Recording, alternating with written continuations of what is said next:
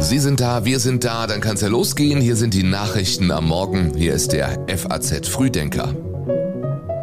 Und der November ist jetzt auch da. Heute ist der 1.11. Allerheiligen Feiertag in fünf Bundesländern, bleiben elf mit ganz normalem Alltag. Für alle das Wichtigste an diesem Mittwoch. Terrororganisationen rufen zu Angriffen auf den Westen auf. Scholz äußert sich zurückhaltend zum Vorstoß, Asylverfahren in afrikanische Staaten auszulagern. Und in Großbritannien geht es um künstliche Intelligenz. Philipp Eppelsheim hat die Redaktion bei der FAZ. Ich bin Jan Malte Andresen und das sind Meldungen aus der Nacht in Kürze. Brennende Müllcontainer, Böllerangriffe auf Einsatzkräfte. In Hamburg ist es in der Halloween-Nacht zu Ausschreitungen gekommen. Mehrere Personen wurden in Gewahrsam genommen. Wasserwerfer waren im Einsatz. Zu Weihnachten droht weiterhin Stillstand bei der Deutschen Bahn. Die Forderung des Konzerns nach 14 Tagen Weihnachtsfrieden lehnt die Lokführergewerkschaft vorerst ab.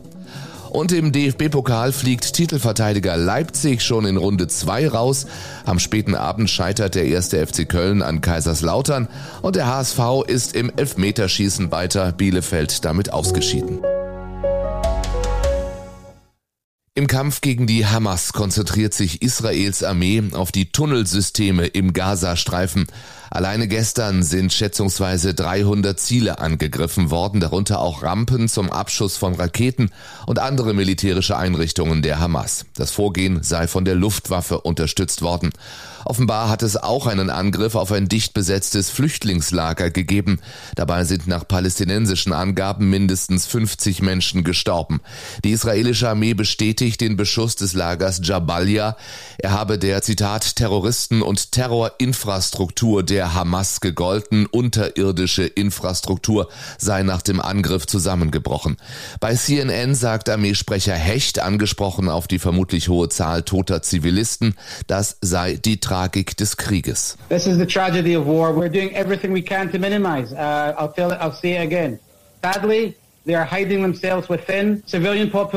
das FBI warnt indes vor einer wachsenden Terrorgefahr.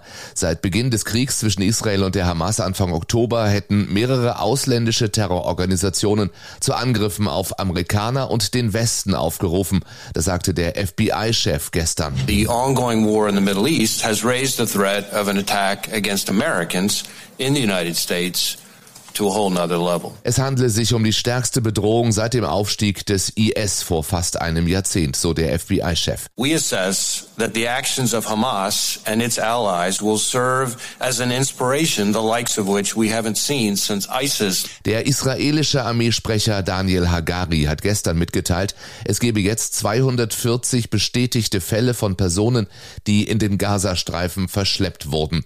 In dieser Zahl nicht enthalten sind die vier Personen, die von der Hamas Hamas freigelassen wurden und die von der Armee befreite israelische Soldatin. Am Abend hat die Hamas angekündigt, ausländische Geiseln in den Zitat kommenden Tagen freizulassen. Es geht um Deutschlands dunkles Kapitel in Tansania. Der Bundespräsident ist in dem afrikanischen Land und bemüht sich um Aufarbeitung der Kolonialzeit. Die war von Unterdrückung, Ausbeutung und Gräueltaten geprägt. Allein im Maji-Maji-Krieg wurden zwischen 1905 und 1907 nach tansanischen Schätzungen bis zu 300.000 Menschen getötet. Heute wird Bundespräsident Frank-Walter Steinmeier mit Nachfahren der Opfer dieses Aufstands sprechen. Mir ist es wichtig, dass wir dieses dunkle Kapitel aufarbeiten, dass wir es gemeinsam aufarbeiten, dass wir das Wissen vor allen Dingen in meinem Land darüber vergrößern und äh, dass wir Formen finden, in denen wir gemeinsam mit dieser belastenden Vergangenheit umgehen. Das sagte Steinmeier gestern bereits in Tansania. Heute wird er in den Ort Soniga reisen, um ein Museum des Maji-Maji-Aufstands zu besuchen. Viele Schädel und Gebeine liegen noch heute in deutschen Museen. Es gebe Familien, die auf die Gebeine ihrer geliebten Vorfahren warteten, sagte die tansanische Präsidentin Hassan. Marokko erklärt sich offenbar bereit, ausreisepflichtige Landsleute aus Deutschland zurückzunehmen. Dies sei in allen drei Gesprächen, die die Bundesinnenministerin am Montag und Dienstag mit Ministern in der Hauptstadt Rabat geführt hat, die Botschaft gewesen, hieß es gegenüber der FAZ. Zurzeit halten sich mehr als 3000 ausreisepflichtige Marokkaner in Deutschland auf. Von ihnen sind etwa zwei Drittel geduldet. Unter den Ausreisepflichtigen befinden sich viele Straftäter. Der Kanzler hat sich indes zurückhaltend zu dem Vorstoß des nordrhein-westfälischen Ministerpräsidenten Hendrik Wüst geäußert. Der sagte, Asylverfahren sollten in afrikanische Staaten ausgelagert werden. Dazu meint Olaf Scholz bei seinem Besuch in Ghana, es gebe viele Dinge, die jetzt vorgeschlagen würden. Wichtig sei es, dabei einen kühlen Kopf zu bewahren und zunächst die Maßnahmen anzugehen, die schon beschlossen seien. Dazu gehört auch die Konzentration auf die sogenannte Arbeitsmigration. Dazu sagt Nancy Faeser bei ihrem Besuch in Marokko. Wir haben mit dem Fachkräfteeinwanderungsgesetz einen ähm, völligen Wechsel in der Migrationspolitik vorgenommen, der über Arbeitsmarktmigration demnächst stattfindet, in einer legalen Migration und auf der anderen Seite dafür zu sorgen, dass wir viel mehr ähm, auch rückführen und abschieben können. Voraussichtlich heute will die Bundesregierung neue Regeln auf den Weg bringen, die Asylbewerbern einen schnelleren Zugang zum Arbeitsmarkt erleichtern sollen. Thüringens Ministerpräsident Bodo Ramelow von der Linken sagt heute in einem Interview, dass er deutlich mehr Flüchtlinge in Arbeit bringen möchte. Die Quote der in Arbeit vermittelten Migranten sei viel zu gering, sagte Ramelow. Corona hat es möglich gemacht. Eine kleine Firma könnte einen zweistelligen Millionenbetrug mit falschen Abrechnungen begangen haben. Die FAZ hat in diesem möglichen Wirtschaftskrimi recherchiert. Es geht um fingierte Rechnungen für Corona-Schnelltestverkäufe, unrechtmäßige Rechnungsumschreibungen und Verschleierung von Forderungsausfällen. Nach Informationen der FAZ soll ein Abrechnungsdienst im Gesundheitswesen womöglich sogar von eigenen Mitarbeitern geschädigt worden sein.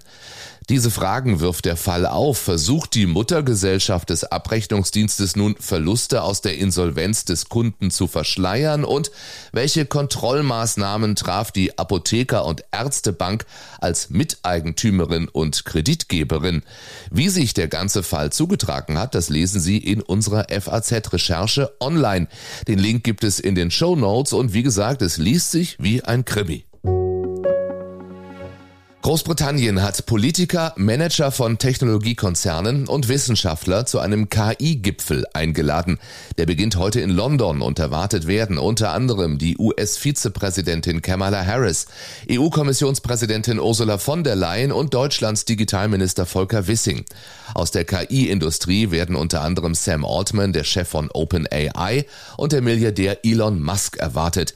Der will nach dem Gipfel mit dem britischen Premierminister Sunak in einem auf X verbreiteten Gespräch über die Gefahren durch künstliche Intelligenz diskutieren. Im Vorfeld des Gipfels hatte Richie Sunak schon vor den Risiken von KI gewarnt. AI could make it easier to build chemical or biological weapons. Terrorist groups could use AI to spread fear and destruction on an even greater scale. Mit Hilfe der Technologie könnte es leichter werden, chemische oder biologische Waffen zu bauen. Terroristische Gruppen könnten KI nutzen, um in noch größerem Ausmaß Angst und Unruhe zu verbreiten. Und Sunak weiter, im unwahrscheinlichsten Fall bestehe das Risiko, dass die Menschheit die Kontrolle über KI verliere. Sunak sagte aber auch, dieses Risiko muss Menschen jetzt nicht den Schlaf rauben.